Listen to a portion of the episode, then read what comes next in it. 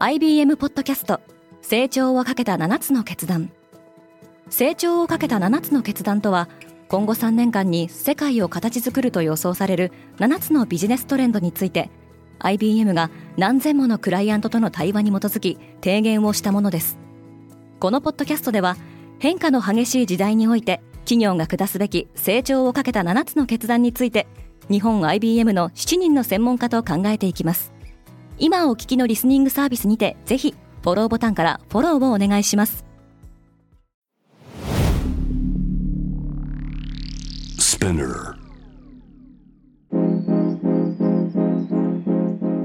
おはようございます。荻野かなです。3月27日月曜日。世界で今起きていること。アメリカの裏庭。中央アメリカの国々が次々と中国寄りの外交政策を取り始めています。このポッドキャストデイリーブリーフでは世界で今まさに報じられた最新のニュースをいち早く声でお届けします。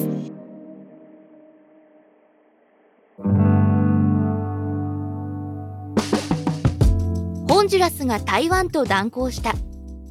ホンジュラス政府は中華人民共和国が中国の唯一の合法政府だとする声明を発表し台湾に変えて中国との国交を樹立しました。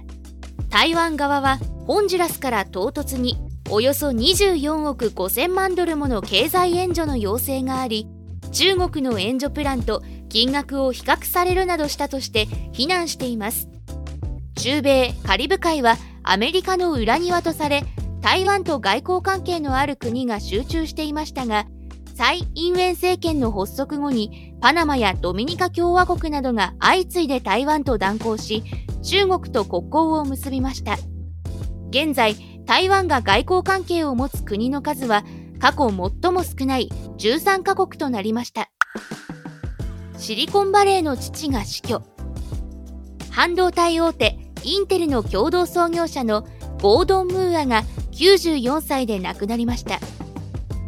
ムーアは半導体の性能が1年半から2年で2倍に進歩するといういわゆるムーアの法則の提唱者としても知られています。半導体の発展に大きく寄与した先人の死にアップルを率いるティム・クックをはじめとするテックジャイアントのリーダーたちはソーシャルメディアなどで哀悼の意を表明しています。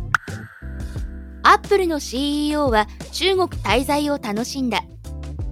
この週末中国政府主催のビジネスフォーラムに出席するために北京を訪れたティム・クックが農村部でのデジタル教育プログラムに1億元。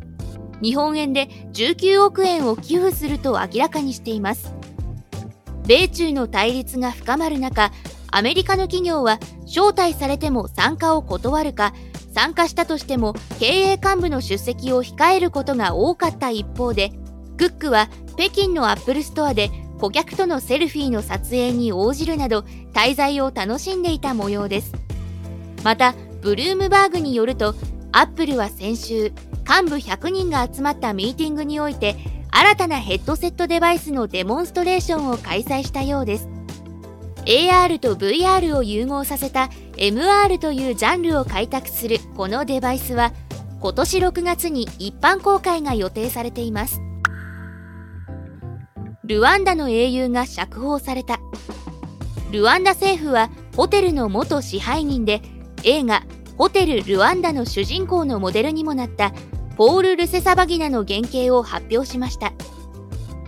ルワンダでは1994年50万人から100万人の国民が殺害された民族虐殺がありましたが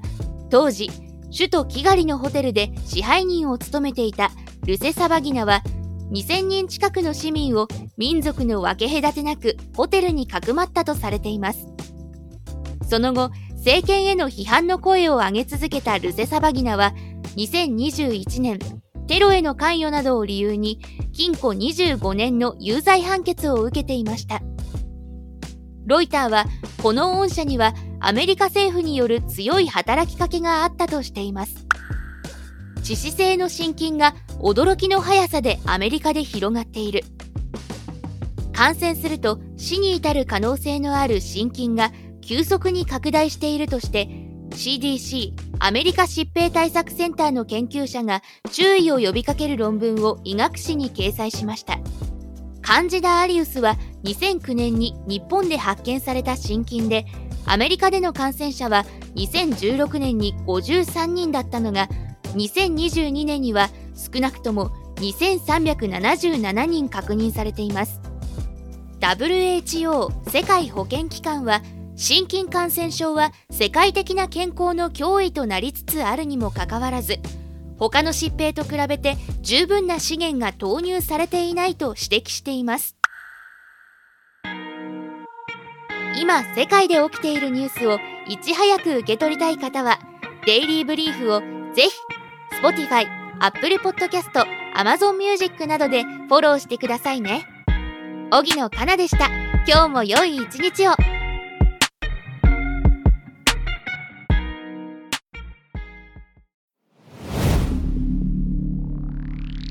Spinner.